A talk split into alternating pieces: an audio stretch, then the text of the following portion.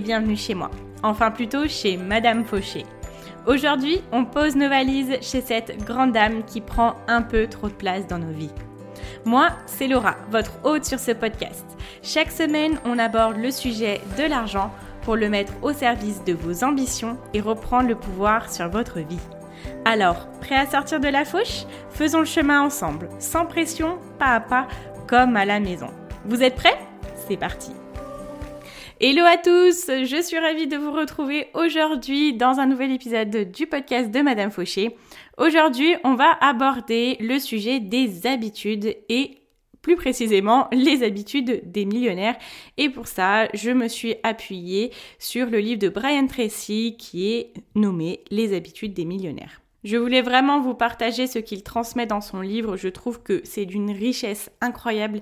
Ça nous permet d'avoir des états d'esprit vraiment euh, différents de, des autres et de, de, pouvoir évoluer assez vite. Moi, pourquoi j'ai acheté ce livre à la base, donc c'était il y a de ça deux ans, je l'ai acheté parce que je me suis dit, c'est vrai que euh, quand on se prend de passion pour euh, la démarche de la liberté financière, on a envie de devenir justement cette personne-là qui va avoir beaucoup d'argent. Bon, millionnaire, pourquoi pas, mais l'objectif c'est d'être libre et donc d'avoir assez d'argent pour euh, pouvoir faire ce que l'on veut de nos journées. Et j'avais besoin d'avoir ce savoir-là de ce que font les millionnaires, justement, soit pour devenir millionnaire, soit pour le rester. Je ne viens pas d'un milieu où je côtoie euh, beaucoup de millionnaires, donc euh, vraiment c'est comme si j'essayais de me créer un nouveau milieu de connaissances, un nouveau, un nouvel entourage en fait. Et j'avais vraiment envie de vous en parler parce que pour moi c'est l'un des meilleurs euh, livres qui existent en termes de développement personnel axé sur le succès. On parle pas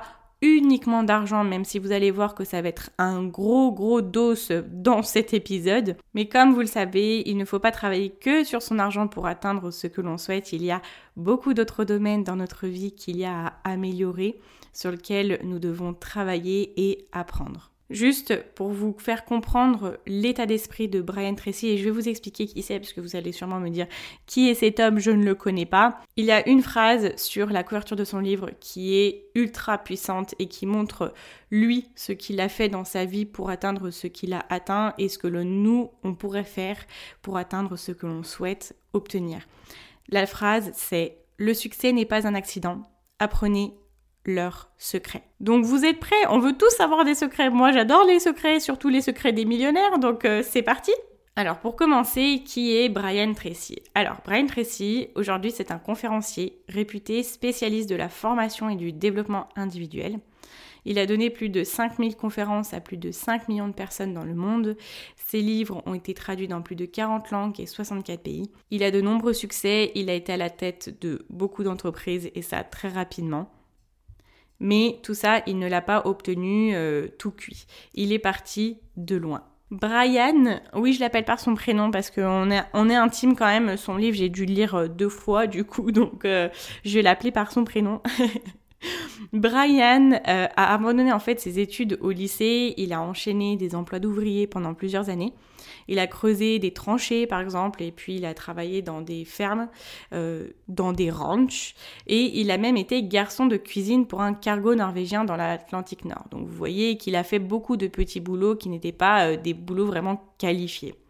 Puis il s'est tourné vers la vente. Il a trouvé un travail de commercial. Il était rémunéré à la commission uniquement. Et pendant des mois et des mois, il a lutté vraiment de façon acharnée pour pouvoir payer sa petite chambre qu'il payait dans une pension de famille. Il avait beaucoup de mal à s'en sortir, à faire des ventes. Et un jour, il s'est posé la question de pourquoi certaines personnes réussissent-elles mieux que d'autres? Pourquoi certains commerciaux, parce que c'était dans le domaine dans lequel il évoluait, réussissent-ils mieux que d'autres? Et à ce moment-là, il dit qu'il a pris une décision qui a changé sa vie. Il a pris une habitude donc là, c'est la première fois qu'on entend le sujet de l'habitude et vous allez voir que c'est vraiment quelque chose qui est très très important. Il a pris une habitude qui a une profonde incidence sur son avenir. Ce qu'il a fait, c'est qu'il est allé voir le meilleur commercial de son entreprise pour lui demander ce qu'il faisait et ce qu'il ne faisait pas. Simplement, il a écouté, il a appris de ce que la personne lui a dit et il a fait tout ce dont on lui avait conseillé de faire et ses revenus ont commencé à augmenter. Et c'est là qu'a commencé sa nouvelle vie. Il a commencé à prendre l'habitude de demander tout ce qu'il cherchait aux personnes qu'il rencontrait dans sa vie. Il a utilisé cette phrase qu'on trouve dans la Bible qui dit Demande et tu recevras. Il a commencé à écouter des livres audio, à assister à des séminaires et il continuait à chaque fois à demander des conseils aux meilleurs, et là dans son domaine aux meilleurs commerciaux. Ce qui s'est passé, c'est qu'il est lui-même devenu le meilleur commercial de son entreprise. Et donc c'est avec euh, cette extraordinaire personne que l'on va passer un moment privilégié aujourd'hui. Le podcast va sûrement être en deux parties, euh, très très certainement, parce qu'il y a énormément de choses à aborder et j'ai dû faire un gros tri très sincèrement. Mais il y a vraiment des choses très très importantes que je trouve à aborder, donc euh, ça sera un épisode en deux parties. Donc euh, Brian Tracy a écrit ce livre, alors je ne voulais pas souligner, mais il est canadien, voilà, c'est pour avoir le contexte. Lui, il a écrit ce livre pour aider les personnes qui souhaitent atteindre la réussite. La réussite, c'est autant la réussite financière que dans d'autres domaines. Pour lui, la définition de la réussite, c'est faire ce que vous aimez le plus tout en étant entouré par des personnes que vous admirez et respectez. Avoir réussi, c'est réaliser ses rêves, ses désirs, ses espoirs, ses envies et ses objectifs dans tous les domaines de sa vie. Voilà sa définition. Donc les domaines de sa vie qui sont santé et forme, nouer des bonnes relations. Donc euh, il parle de ce que dit le psychologue Sidney Jourard qui dit que 85% de notre bien-être sera déterminé par la qualité des relations que l'on entretient avec les autres. Ensuite, pouvoir faire ce que l'on aime, avoir un métier que l'on aime et être bien rémunéré pour cela. Et puis, dernier point, qui est d'être financièrement indépendant, c'est-à-dire d'être libéré des soucis financiers et d'avoir suffisamment d'argent pour ne plus avoir à s'en inquiéter. Bon, bah sur le papier, ça fait rêver. Si avec son livre on arrive à ça, on sera très très content. Alors, Brian Tracy parle d'habitude. Ce qu'il nous transmet dans le livre, ce sont des habitudes pour lui qui valent un million de dollars.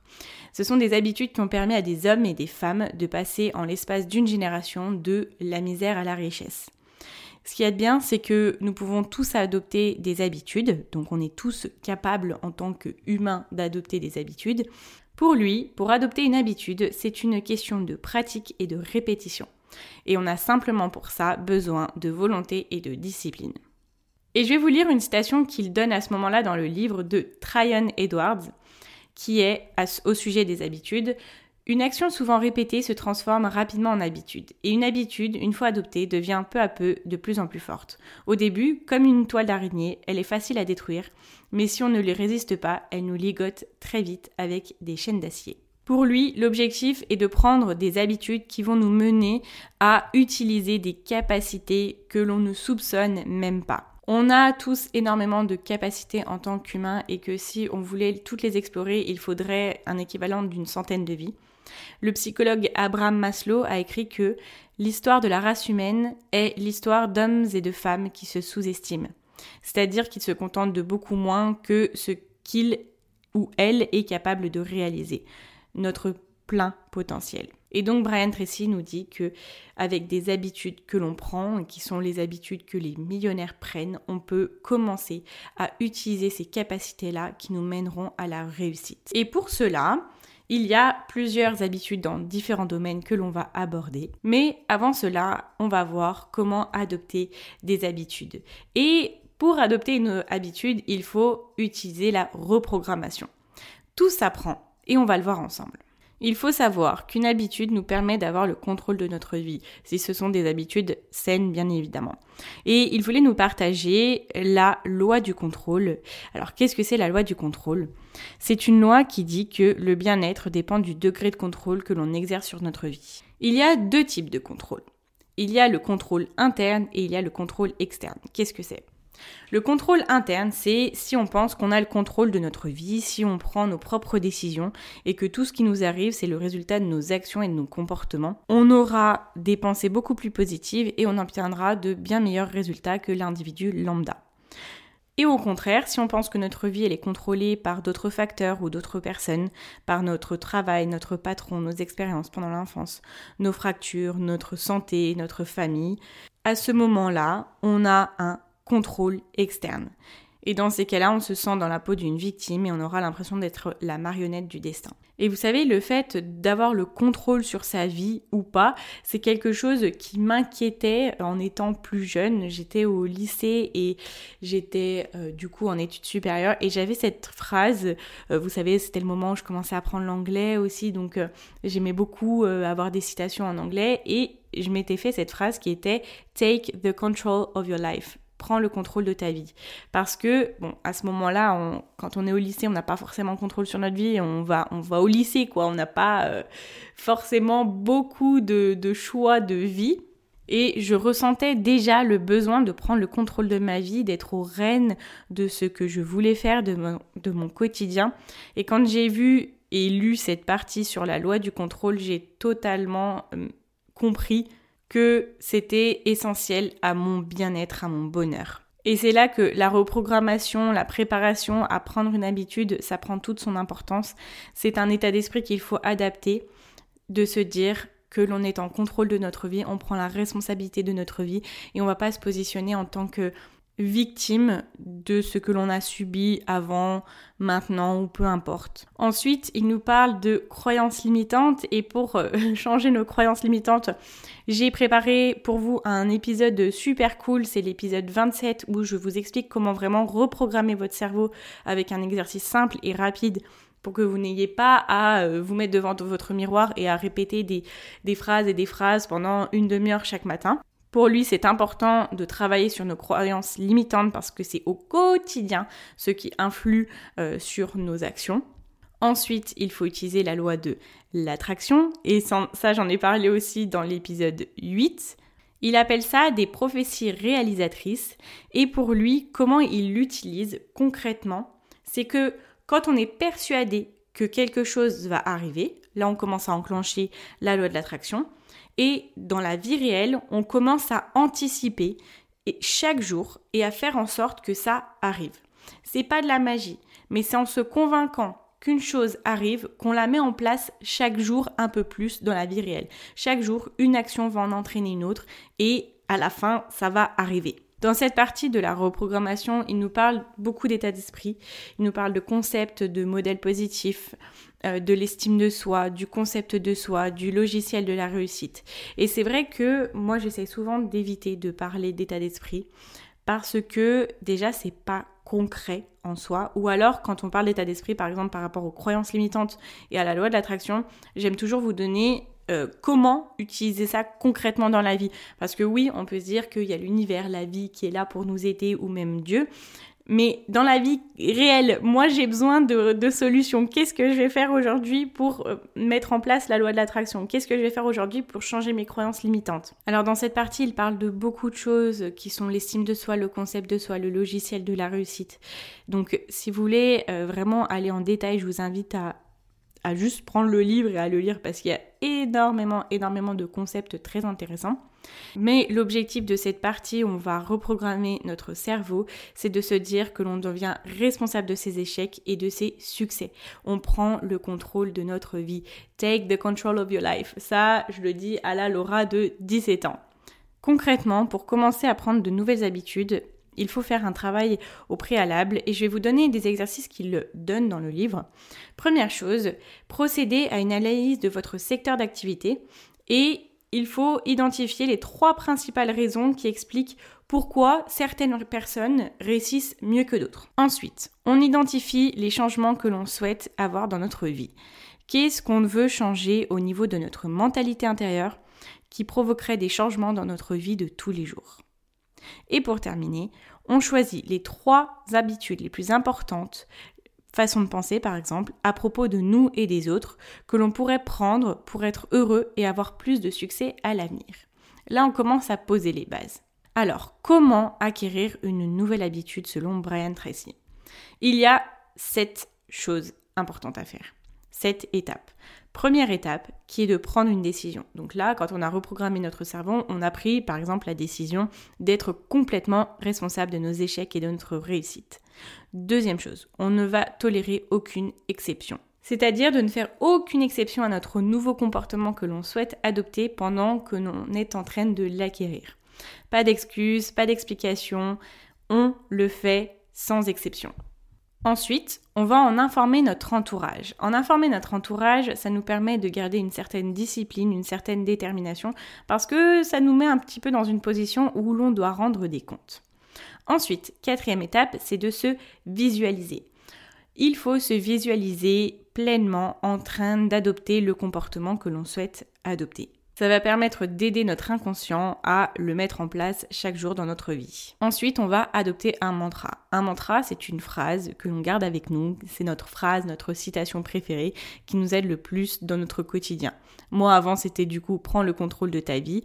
Et aujourd'hui, c'est une phrase en anglais qui est You don't have to be great to start, but you have to start to be great, qui veut dire tu n'as pas à être grand pour commencer, mais tu dois commencer pour devenir grand. Ensuite, ne pas réfléchir, ne pas remettre en cause cette nouvelle habitude que l'on veut adopter lorsque ça devient un petit peu difficile. Ça, c'est quelque chose que j'ai pu faire plusieurs fois.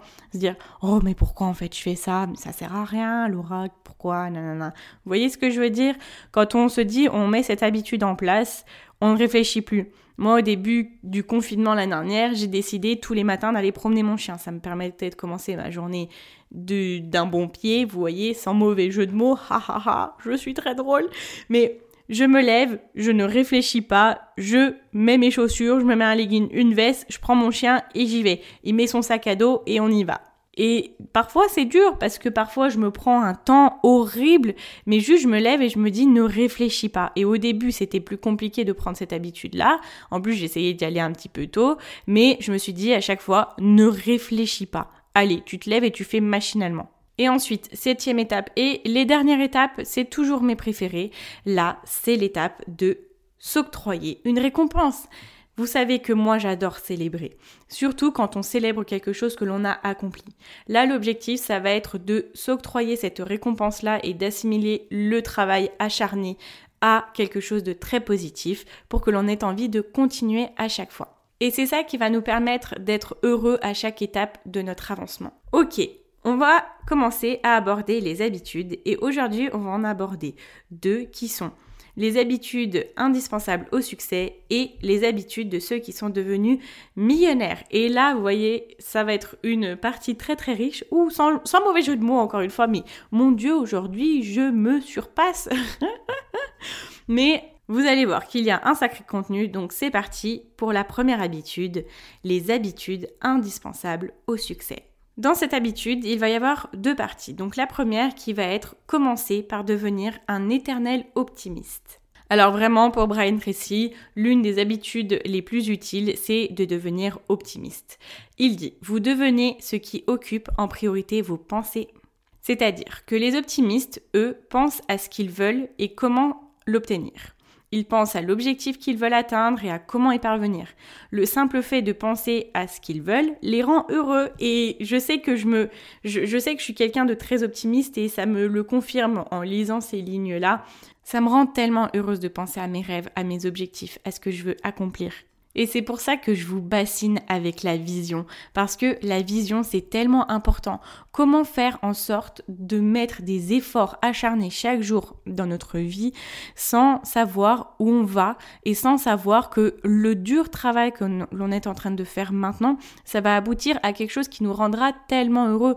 S'il n'y a rien au bout, on va pas se battre pour ce rien. On ne se bat pas pour rien en fait, c'est ça.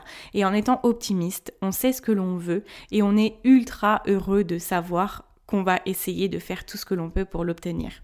Ce qu'il dit, c'est que le simple fait de penser à ce que l'on veut nous rend heureux quand on est optimiste. Ça décupe notre énergie et elle libère notre créativité. Ça nous motive, ça nous stimule pour obtenir de bons résultats. Et par contre, les pessimistes, eux, pensent la plupart du temps à ce qu'ils ne veulent pas. Donc ils pensent à leurs problèmes présents, passés, ils se laissent un petit peu envahir par des pensées négatives, la colère qu'ils ont ressentie ou qu'ils ressentent actuellement. Et dans leur vie, ils attirent tout ce qu'ils ne veulent pas voir se produire. Et ça, c'est vraiment dans tellement de domaines différents c'est un travail très fort sur soi d'être tout le temps optimiste et je dis pas que je suis tout le temps optimiste et des fois bah je me laisse envahir par mes peurs, des fois euh, je me dis ah bah ça va mal se passer et ça finit par mal se passer. Je vais vous donner un exemple très concret. Je monte à cheval et dans l'équitation, c'est un très gros travail mental de d'être calme par exemple. J'ai commencé à monter une jument qui est très très speed, donc c'est-à-dire que au trot, elle va beaucoup plus vite que les autres, quand elle galope, elle va beaucoup plus vite que les autres et ça fait peur. Ce qui se passe, c'est que si on monte dessus et qu'on commence à se dire ouais elle va aller trop vite, faut que je la ralentisse, etc.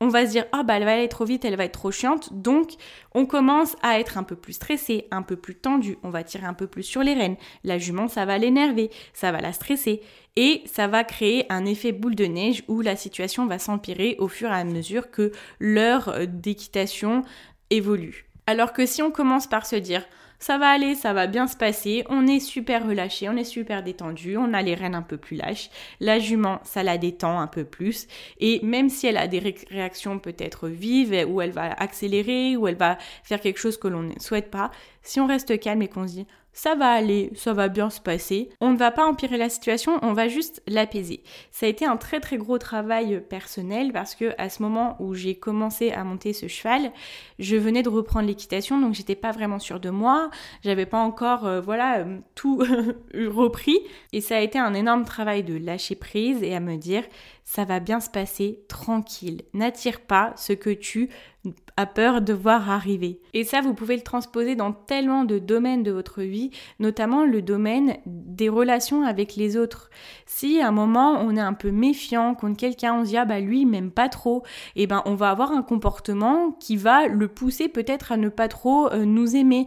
On va pas être très ouvert, pas très souriant, et lui il va peut-être se poser la même chose, et ainsi de suite. Chaque action va en entraîner une autre, et on va arriver à vraiment ne pas s'aimer. Alors que si on part sans a priori, on est souvent surpris par euh, l'étendue de ce qui peut bien se passer. Donc voilà, je vous ai fait tout un live, je vous ai donné deux exemples sur comment le fait d'être optimiste et se dire voir les choses en fait du bon côté au lieu de les voir du mauvais côté, comment ça fait en sorte que les situations s'améliorent au lieu de s'empirer. Donc l'habitude essentielle au succès qui est l'optimisme va vous permettre de mettre en place chaque jour des choses pour arriver à ce que vous souhaitez et vous allez le faire avec beaucoup de sérénité, beaucoup de bonheur et juste de l'optimisme. Deuxième chose qui fait partie de l'habitude essentielle pour atteindre le succès, c'est de s'améliorer chaque jour. L'objectif est de prendre l'habitude d'essayer de s'améliorer. De nombreuses études disent qu'il faut 5 à 7 ans pour devenir un expert dans un domaine. Donc 5 à 7 ans d'amélioration personnelle. Ça paraît un petit peu long quand on regarde comme ça, mais ce que Brian Tracy nous dit, c'est que qu'on prenne la décision de s'améliorer ou pas dans un domaine dans lequel on est, le temps va passer quand même, il va s'écouler. Et dans tous les cas, vous allez passer ce temps dans ce domaine-là. Et si on prend la décision d'apprendre dans le domaine dans lequel on évolue, on va commencer à faire partie des 10% des personnes qui dominent le domaine. Ce qu'il faut pour lui, c'est de prendre l'engagement d'apprendre quelque chose tous les jours. Il faut adopter un processus de formation perpétuelle. En pratiquant ça, on augmente notre productivité, notre performance et nos résultats de 1% par jour. Et avec les intérêts composés, donc quand on améliore une performance de 1% sur ce que l'on a actuellement, le lendemain, on améliorera notre performance sur ce que l'on avait hier plus les 1%. Et plus ça va augmenter, plus l'augmentation sera importante. Ça va nous permettre de devenir l'un des meilleurs acteurs de notre secteur et l'un des mieux rémunérés. Et il n'y a pas d'exception. Plus on apprend, plus on est rémunéré, plus on est bon dans ce que l'on fait. Pour lui, il y a trois choses à faire dans ce domaine-là pour pouvoir apprendre chaque jour et être dans ce processus de formation perpétuelle.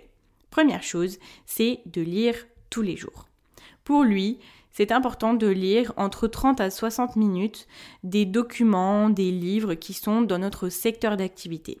Il dit qu'il n'a jamais rencontré quelqu'un, quelque part dans le monde entier, qui n'ait pas transformé sa vie et sa carrière en prenant l'habitude de lire tous les jours. Dans tous les cas, ça ne sera jamais perdu. Donc lui, il dit tous les jours. Après, ça peut être quelque chose que vous pouvez adapter en fonction de votre quotidien.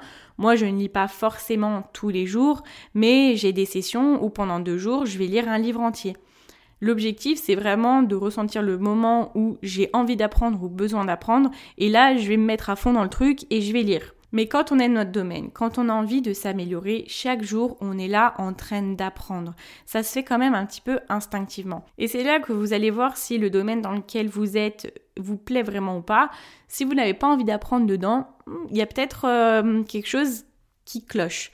Si justement vous êtes à chaque fois hyper content de dire ah bah tiens j'ai appris ça, j'ai appris ça, j'ai appris ça et vous voyez quelque chose de nouveau et vous dites mais qu'est-ce que c'est? Si vous êtes dans ce côté où vous êtes assez curieux d'en apprendre plus, c'est que le domaine dans lequel vous êtes vous plaît. Ensuite, deuxième étape qui est de se former auprès d'experts, de parler, d'échanger, être curieux, s'intéresser, il est toujours possible de rencontrer des personnes, que ce soit virtuellement ou dans la vie réelle, qui sont experts dans notre domaine. Ne soyons plus timides et allons leur poser des questions.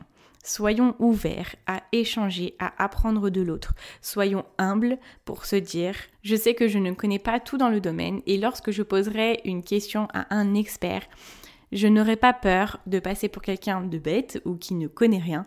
Je sais que cette personne-là sera ravie d'échanger son expérience, sera honorée qu'on lui demande à lui et qu'on le positionne en position d'expert. N'ayons pas peur de demander et comme il nous l'a dit, demandons et nous recevrons. Et la troisième étape, elle est de... Alors ça, me fait trop rire parce que j'ai trouvé sa phrase trop mignonne, j'ai trouvé ça trop chou. Il a dit s'inscrire à l'université sur quatre roues. Qu'est-ce que c'est pour lui s'inscrire à l'université sur quatre roues? C'est lui, quand il a commencé, il était dans sa voiture, souvent en étant commercial, et il écoutait des euh, de formation audio, un petit peu l'ancêtre du podcast. Et c'est là qu'il était à l'université sur quatre roues parce que quand il était dans sa voiture, c'est comme si il apprenait en étant à l'école, à l'université. Donc lui, il avait des programmes de formation audio qui venaient d'université, mais aujourd'hui, on a encore bien plus. On a les podcasts où vous avez de tous les sujets, mais vraiment, je pense que c'est tellement riche. Vous avez de tout, de tout, de tout, et vous pouvez vraiment apprendre dans tellement de domaines. Et si vous n'avez pas ce domaine-là sur le podcast, j'imagine qu'il y aura ce domaine-là sur YouTube. Vraiment, c'est la révolution, pouvoir apprendre en faisant quelque chose d'autre. C'est juste génial. Donc là, je pense que si vous êtes en train de m'écouter, vous êtes quand même quelqu'un qui avait l'habitude d'écouter des podcasts. Donc juste, on peut tous se féliciter. Je vais faire un petit clapant, de main pour euh, tous nous applaudir. Nous apprenons tous dans euh, cette université à 4 euros. Alors, pour résumer cette habitude-là, première chose, on va commencer par devenir un éternel optimiste. On va penser à ce que l'on veut voir se réaliser. Ce seront des choses qui nous feront à 300% plaisir. Et ces choses-là vont être commencées à être mises en place dans notre quotidien. On va créer un effet boule de neige pour que les choses bien arrivent. Et deuxième chose, on va commencer à nous améliorer chaque jour. On va essayer d'apprendre un peu plus sur notre domaine de compétences, sur ce que l'on veut développer pour pouvoir faire partie des 10 personnes, enfin des 10% des personnes qui dominent le domaine. Maintenant, on va passer à la deuxième habitude qui est un petit peu pas ma préférée, mais c'est quand même le domaine de Madame Fauché, les habitudes de ceux qui sont devenus millionnaires. Vous êtes prêts? C'est parti. Alors, l'objectif dans cette habitude-là, c'est de gagner le plus d'argent possible. Oui, oui, oui, on est prêt pour ça. Hein. on veut devenir financièrement indépendant et enfin, pourquoi pas devenir millionnaire. Alors, dans cette habitude, on a huit parties, beaucoup, beaucoup de choses à prendre en compte. Et ce qu'il nous dit déjà, c'est que beaucoup, beaucoup de millionnaires sont juste partis de rien. Très peu ont en fait hérité. Comment ces personnes ont fait Elles ont pensé comme des millionnaires? Et nous, on n'attend que ça. Qu'est-ce que pense un millionnaire? Un millionnaire, il raisonne la plupart du temps en termes d'indépendance financière. Il a décidé d'atteindre certains objectifs financiers précis et il a ensuite acquis la discipline de consentir aux sacrifices nécessaires pour atteindre ses objectifs. Donc il a organisé, il a coordonné tous les événements, tous les éléments qui vont impacter son quotidien et donc sa vie financière. Donc ses revenus, ses investissements, ses assurances, ses dépenses. Et l'objectif était toujours de se rapprocher au plus possible de ses objectifs précis. Donc ça va commencer par bien gérer ses finances et ce qu'il dit c'est que la plupart des gens aisés organisent leurs finances de façon à ce que leur revenu net augmente de 8 à 10% par an par rapport au montant investi, s'ils investissent dans des entreprises par exemple. Ils ne cherchent pas un moyen de faire de l'argent rapidement, de faire fortune rapidement. Ce qu'ils ont en eux, c'est de la patience, c'est de la ténacité. Ils ont une vision à long terme. Ils se forcent à économiser, à accumuler régulièrement de l'argent, et cela pendant de nombreuses années. C'est un travail de longue haleine, ils en sont conscients, mais ils sont prêts à mettre les efforts pour faire en sorte chaque jour de se rapprocher un petit peu plus de ce qu'ils souhaitent. Alors on va aborder la première chose des habitudes des personnes qui sont devenues millionnaires, qui est l'épargne. Il dit qu'il faut épargner au moins 10% de ses revenus et vivre avec le reste. Si c'est trop compliqué, il nous donne une petite astuce. Donc ça, ça peut être intéressant même pour les personnes qui m'avaient dit, moi quand j'avais partagé euh, ma façon d'épargner, j'essaie d'épargner au moins 30% de mes revenus. Mais pour les personnes qui ne peuvent pas épargner, qui ont un revenu trop petit par exemple, ou qui ont euh, des choses qui les empêchent de le faire, vous pouvez commencer par garder seulement 99%, enfin seulement, garder 99% de vos revenus et de mettre 1% de vos revenus de côté. Vous faites ça le premier mois, le deuxième mois, vous commencez à mettre de côté 2%, le troisième mois, vous mettez 4%, etc., etc., jusqu'à ce que vous arriviez au montant euh, du pourcentage que vous voulez économiser chaque mois et ça sur le long terme. Lui, il parle de se créer une forteresse financière et de la faire grossir. Ce qu'il dit, c'est que au bout d'un an, on aura quelques centaines d'euros.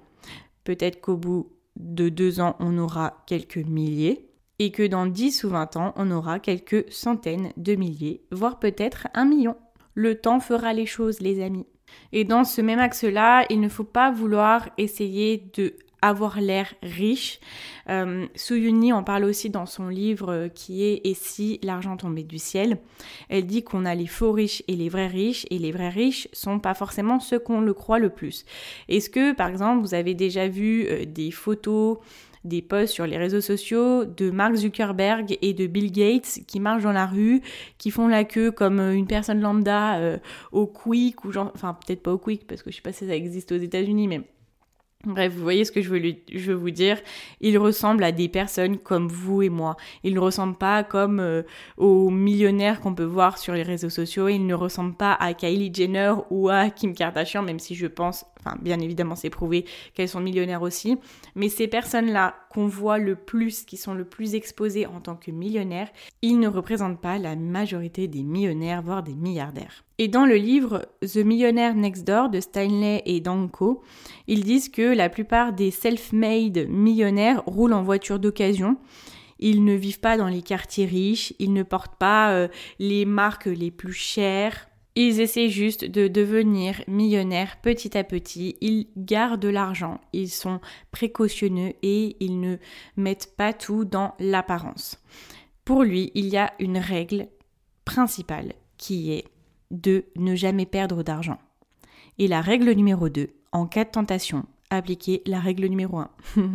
ça, j'ai trouvé ça très très sympa. Et juste de se dire, si vous voulez un mantra et que vous n'avez pas forcément l'idée, dites-vous, je ne perds pas d'argent. Ok, on va passer au deuxième concept qui est la wedge théorie.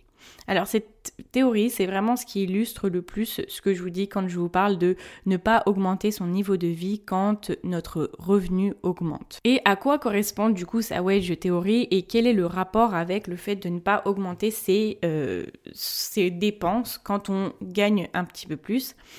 L'objectif est à chaque fois que l'on a une augmentation de revenus, c'est d'épargner la moitié de cette augmentation-là et de la mettre au chaud sur un compte épargne ou un compte d'investissement.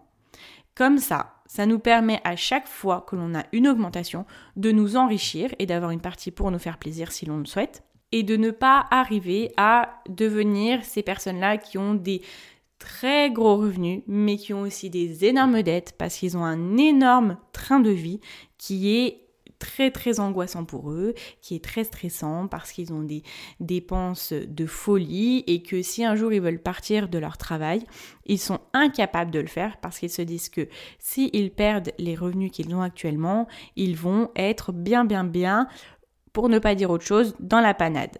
Et donc avec cette méthode-là, vous êtes sûr de vous mettre encore plus en sécurité à chaque fois que vous allez gagner plus. Et ce concept-là, il l'a mis en place parce que quand il faisait des conférences pour aider les personnes à se mettre bien financièrement, ou mieux, ce qui se passait, c'était que quand il disait aux personnes qu'il fallait qu'ils mettent en place une épargne, il y avait beaucoup de personnes qui leur disaient mais moi c'est pas possible, euh, je peux pas, j'ai pas assez d'argent. Et ce qu'il leur a alors dit, c'est que il leur a posé la question essayez de vous souvenir du montant que vous versait votre premier employeur. On peut le faire tous ensemble. Quel était le montant que nous versait notre premier employeur? Et aujourd'hui, combien d'entre nous ont déjà doublé ou triplé le montant? Et pourtant, si notre situation financière n'est pas mieux, c'est que au fur et à mesure que nos montants de nos revenus ont augmenté, on a augmenté notre train de vie. Et ça veut dire aussi, surtout, ça montre que à ce moment-là, avec notre première paye, donc bon, quand on était indépendant, hein, je parle pas de quand on était étudiant, quand on avait notre première paye, on avait un train de vie qui était adapté à cette première paye-là. Et que nous, après, on s'est créé de nouveaux besoins, de nouveaux revenus, parce qu'on a augmenté notre train de vie à chaque fois. Donc là, pour casser le cercle, il faut mettre de côté la moitié de nos augmentations pour faire en sorte que l'on soit plus en sécurité. Ensuite, je passe à la troisième chose qui est les conseils financiers. Comme une des règles des millionnaires est de ne pas perdre d'argent, une des meilleures habitudes à prendre est de chercher de bons conseils financiers avant de faire quoi que ce soit avec l'argent. Et cet argent-là qui sera sûrement en train de faire fructifier sur notre compte. L'objectif est de se renseigner autour de soi pour trouver un bon conseil financier.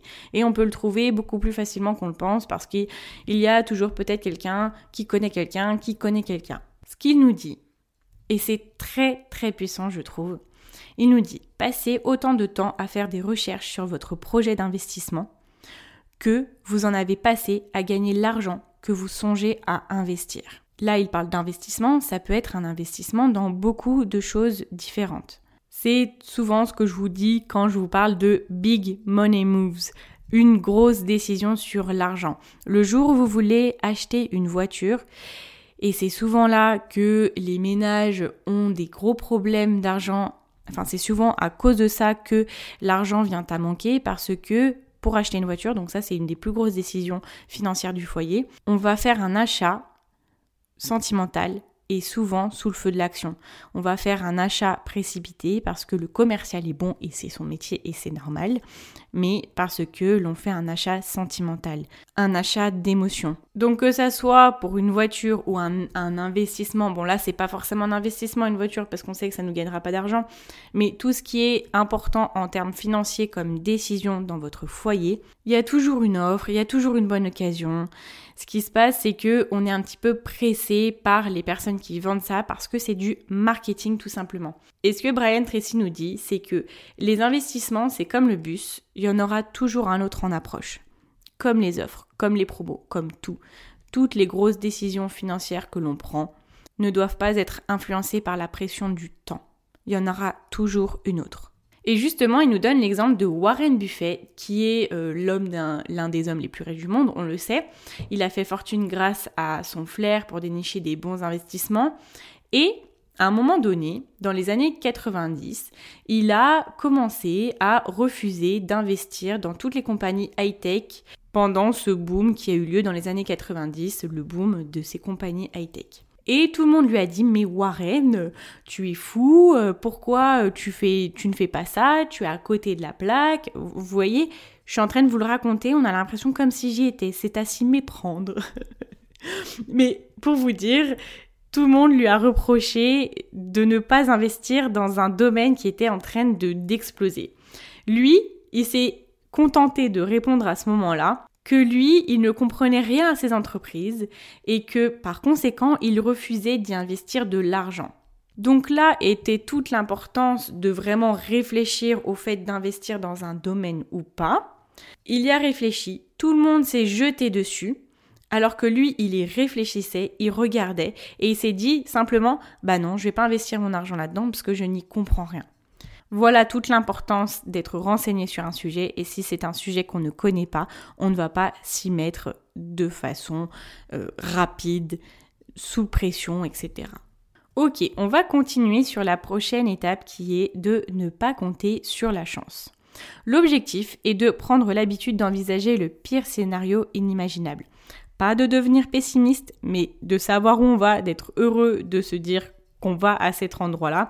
Mais au cas où, pour lui, il faut se demander quel est le pire qui puisse se produire dans cette situation.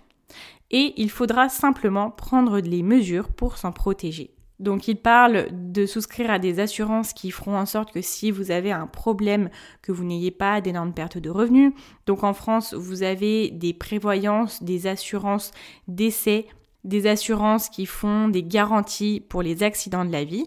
Ça, je vous en ai parlé dans le podcast numéro 14 où je parle de la gestion de l'argent en couple et je vous dis aussi à un moment que il faut s'assurer de façon générale pour des choses qui peuvent nous tuer financièrement. Vous avez des assurances pour des pertes de revenus, vous avez des assurances pour euh, des incapacités à travailler et vous vous mettez dans ce cas-là, vous, à l'abri et les personnes que vous avez à charge également. Alors, mettez en place ces assurances-là. Ou alors, révisez-les, donc regardez si elles sont toujours adaptées à votre mode de vie et à ce que vous souhaitez assurer. Ensuite, prochaine partie qui est de protéger ses actifs. Ce qu'il dit, c'est que quand on commence à accumuler de l'argent, il faut prendre l'habitude de protéger notre patrimoine des impôts inutiles et peut-être de procès que vous pourriez avoir.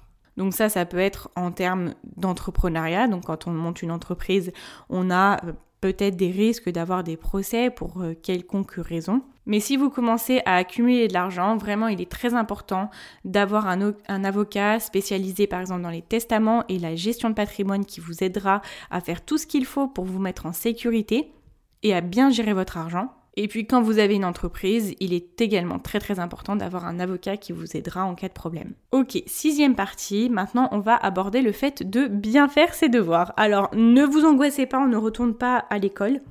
Mais pour lui, il est très important d'avoir toujours les informations de son propre côté. Quand on veut prendre une décision financière, et ça revient un petit peu à l'étape que je vous donnais avant, euh, il est important d'avoir toutes les informations et le pouvoir est du côté de l'information. Il est important de savoir quels sont les coûts qui sont impliqués dans chaque décision financière.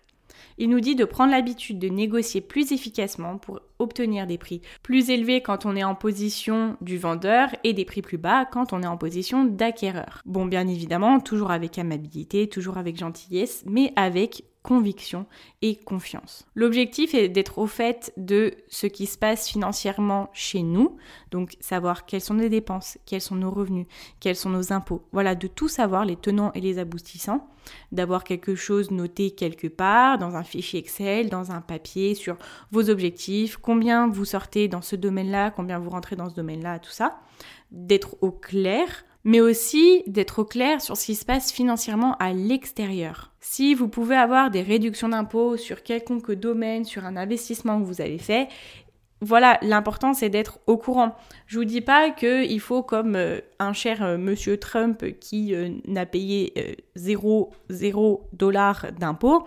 Je vous dis pas qu'il faut faire pareil, bien évidemment, mais ce qui est important, c'est, comme il dit, c'est de ne pas payer des impôts inutiles. Et bien souvent, le domaine des impôts, c'est toujours un petit peu compliqué parce qu'il y a tellement de choses qu'il faut savoir, mais en s'entourant bien, on peut se rendre compte parfois qu'on paye trop d'impôts par rapport à ce que l'on devrait payer. C'est pas l'objectif euh, non plus de donner plus que ce que l'on doit. Et parfois, peut-être qu'un bon conseil que vous aurez à quelqu'un vous rapportera bien plus que ce que vous avez déboursé pour cette personne-là. C'est un investissement. On arrive à la septième partie de cette habitude de ceux qui sont devenus millionnaires, c'est de s'enrichir lentement. Et là, il en remet des couches parce qu'il dit qu'il est extrêmement rare de faire fortune en l'espace de quelques mois. Et moi, je vais rajouter un petit peu ma petite touche personnelle. On est souvent en fait déçu parce que euh, quand on commence à, travailler sur notre liberté financière, on voit beaucoup de choses et on voit beaucoup de personnes euh, qui euh, nous disent que ça peut être fait en, quelques mois. J'ai réuni 300 000 euros de chiffre d'affaires en partant de zéro, tout ça. Il y a des personnes qui le font. Il y a des personnes qui font des ventes à d'un coup à 300 000 euros. C'est des choses qui se font, bien évidemment, mais est-ce qu'on nous dit quels ont été les efforts à ce moment-là qui ont été faits? Est-ce qu'on nous dit combien d'années ça faisait qu'il était sur le dossier et qu'il était en train de développer son entreprise? Non, pas forcément. Et on est un petit peu euh, poussé à ce rêve un petit peu dérisoire de se dire qu'on peut faire fortune en quelques mois euh, en partant de rien, en travaillant sur la plage une heure par, par jour. Donc ce que je voulais vous dire par euh, cette petite touche personnelle, c'est attention aux gros vendeurs de rêves. Euh, je vous dis pas, il y a des personnes à prendre comme exemple, mais quand on a des publicités intempestives, que ce soit sur YouTube ou sur euh, Facebook, Bon, oui, c'est en train de devenir un petit coup de gueule. Bah écoutez, ça sera peut-être le premier petit coup de gueule de Madame Fauché, mais vous savez, moi je me renseigne beaucoup par rapport à l'argent, par rapport à l'entrepreneuriat, et du coup, bah la magie du retargeting, du marketing sur Internet fait que je suis harcelée par des publicités de euh, peut-être pseudo-entrepreneurs, allez, je vais le dire, où on nous dit oui, vous savez, moi j'étais comme ça, et du jour au lendemain, je suis arrivée à ça, vous pouvez le faire aussi. Vous avez juste à acheter ma formation qui vous coûtera 3000 euros et en deux mois, vous pourrez faire 300 000 euros de chiffre d'affaires. Je vous ai fait un petit résumé, peut-être un petit peu exagéré, mais je peux vous garantir, et je suis sûre que vous en avez déjà vu, euh, quand on a des vendeurs de rêves comme ça, fuyez, mais vraiment fuyez, parce que c'est juste pour faire vendre euh, des formations qui ne servent à rien. Si les personnes vous ont donné aucune valeur avant, si vous ne savez pas ce qu'elle fait dans la vie, si vous ne savez pas elle ce qu'elle gagne ou, euh, ou ce qu'elle peut vous apporter, il y a de grandes chances que c'est un petit peu du vent. Bref, tout ça pour vous dire que s'enrichir rapidement, c'est possible, mais n'écoutons pas tous les vendeurs de rêves qui nous donnent aucune valeur concrète et justement généralement ce qu'ils nous donnent c'est uniquement du mindset. C'est pour ça que je ne veux pas parler uniquement de mindset parce que le mindset c'est bien mais le concret c'est mieux et ça aide plus les gens. Et soyons patients pour atteindre notre liberté financière qui arrivera à coup sûr si on fait ce qu'il faut. Dernière partie qui est la recherche du bien-être. Et ça j'ai beaucoup aimé parce que euh, c'est un traité de bienveillance, comme l'a dit Lena Situation dans son livre, traité de bienveillance. Ce qu'il dit c'est que s'enrichir n'est pas le plus important les amis. Pour lui, le bonheur, juste le bonheur, c'est le but ultime de la vie. Et c'est encore une preuve qui montre que l'argent n'est qu'un moyen et qu'il est là pour servir à nos ambitions et à notre quotidien. Pour lui, devenir financièrement indépendant grâce aux habitudes qui valent un million de dollars ou un million d'euros du coup, c'est un excellent objectif, mais ce n'est pas le plus important. Ce qui est le plus important, c'est la personne que l'on veut devenir, c'est le courage, le caractère, la personne d'esprit et la ténacité qu'on va acquérir pour ça. En s'enrichissant sur le long terme, on se sentira vraiment heureux et satisfait de nous-mêmes, et cela dans différents secteurs de notre vie. Et là, pour ces habitudes, il nous donne quelques exercices à effectuer. Première chose, on va faire une analyse financière complète de notre vie. On va déterminer nos revenus, quelles sont nos dépenses, quelle est notre valeur nette, et ça, vous pouvez voir comment le calculer dans une de mes stories à la une, et quel est notre taux d'endettement. Si ce n'est pas déjà fait, il nous invite également en deuxième exercice à ouvrir un compte épargne qui sera notre forteresse financière et on va y déposer chaque mois de l'argent. On va à chaque fois économiser 50% de toutes nos augmentations de rémunération à partir d'aujourd'hui. On va bien faire des recherches avant d'investir, on va apprendre le moindre détail de notre projet et il nous dit également de faire preuve de frugalité, qui est de ne jamais acheter du neuf si on peut l'avoir d'occasion, de ne jamais acheter quelque chose à plein tarif. Voilà pour les exercices qu'il nous propose. On a terminé du coup euh, cette partie. Donc pour vous résumer, première chose, on épargne. Deuxième chose, on utilise la wedge théorie. On utilise de bons conseils financiers, on ne compte pas sur la chance, on protège nos actifs, on fait bien nos devoirs en se renseignant, on est toqué avec le fait de s'enrichir lentement. Et dernière chose, on recherche le bien-être, qui est la chose la plus importante. Ok, donc la semaine prochaine, on verra quatre autres habitudes qui sont tout autant importantes. Je vais vous les donner comme ça, je vous fais un petit teaser. Alors, première chose, les habitudes qui nous valent une augmentation et un avancement rapide. Deuxième chose, les habitudes pour réussir en entreprise. Cette partie, elle est pépite, je vous promets, elle est vraiment pépite. Troisième habitude qui est les habitudes pour améliorer notre efficacité. Et quatrième habitude que je voulais vous partager, ce sont les habitudes pour bien s'entendre avec tout le monde, qui sont aussi très importantes pour moi dans le chemin que je fais actuellement et que peut-être dans lequel vous vous trouvez aussi. Voilà, pour vous faire une première petite conclusion, j'aime vraiment beaucoup cette démarche. Euh, et pourquoi pour moi ça a été un super livre que j'ai utilisé dans mon quotidien C'est parce que lui, dans son dans son quotidien aussi, il a fait en sorte d'apprendre chaque jour. Et pour moi, l'apprentissage, c'est tellement important. Quand on ne sait pas quelque chose, on se met à apprendre, on apprend quotidiennement et c'est là qu'on peut évoluer, c'est là qu'on peut monter d'un niveau, c'est là qu'on peut mettre en place des, des choses, des projets qu'on n'aurait jamais pensé faire dans notre vie. Et peu importe l'âge qu'on a, peu importe notre niveau d'études. Et pour moi, c'est là que euh, l'humilité, elle est super importante parce que euh, on a beau avoir fait des études dans un domaine, on est toujours, toujours capable d'apprendre de nouvelles choses. On est toujours capable de remettre en question. Et moi, c'est vrai que j'ai quand même beaucoup de mal quand quelqu'un est fermé complètement à remettre en question un sujet, parce que c'est pas parce qu'on a appris quelque chose il y a de ça 2-3 ans que c'est acté, c'est la vérité pour toute la vie, pour toujours, vous voyez. Et faire preuve d'humilité dans un domaine, ça nous permet de nous ouvrir à tellement euh, de choses, parce qu'on n'est pas là en mode euh, oui, moi je suis le savant, moi je suis l'expert, tu n'as rien à m'apprendre et euh, je sais mieux que toi. On est plus là dans une position où on se dit, même si c'est un domaine qui m'intéresse, même si je connais des choses, je suis toujours ouvert ou ouverte à en apprendre plus, à que quelqu'un ait des informations que moi je n'ai pas. Et quand on reste fermé sur des positions, on n'évolue pas. Parce que oui, c'est sûr, ça nous fait nous sortir de notre zone de confort, ça nous fait remettre des choses en question qu'on a appris pour acquis, the ou acquise, mais c'est comme ça qu'on évolue. Voilà, c'était le mot de la fin. Euh, je suis ravie d'avoir été avec vous aujourd'hui. J'espère que ça vous a plu. Donc, euh, du coup, le prochain podcast sera sur la suite des enseignements de Brian Tracy. Je l'adore, vraiment, si vous voulez lire son livre, il y a plein de pépites. J'ai dû beaucoup, beaucoup synthétiser et ça ne se voit pas vu la longueur de ce podcast. Je vous invite à venir mettre une petite note sur Apple Podcast ou un commentaire que je lis, ça me fait toujours plaisir. Ou alors vous pouvez venir vous abonner sur la plateforme d'écoute de votre choix. Vous pouvez me rejoindre sur Instagram, on y rigole bien et comme ça vous pourrez voir ma tête en story ou alors même euh, sur les posts Instagram. Merci encore d'avoir été là. Je vous dis à très vite pour un nouvel épisode du podcast de Madame Fauché. En attendant, n'oubliez pas que vos ambitions n'attendent pas. Ciao ciao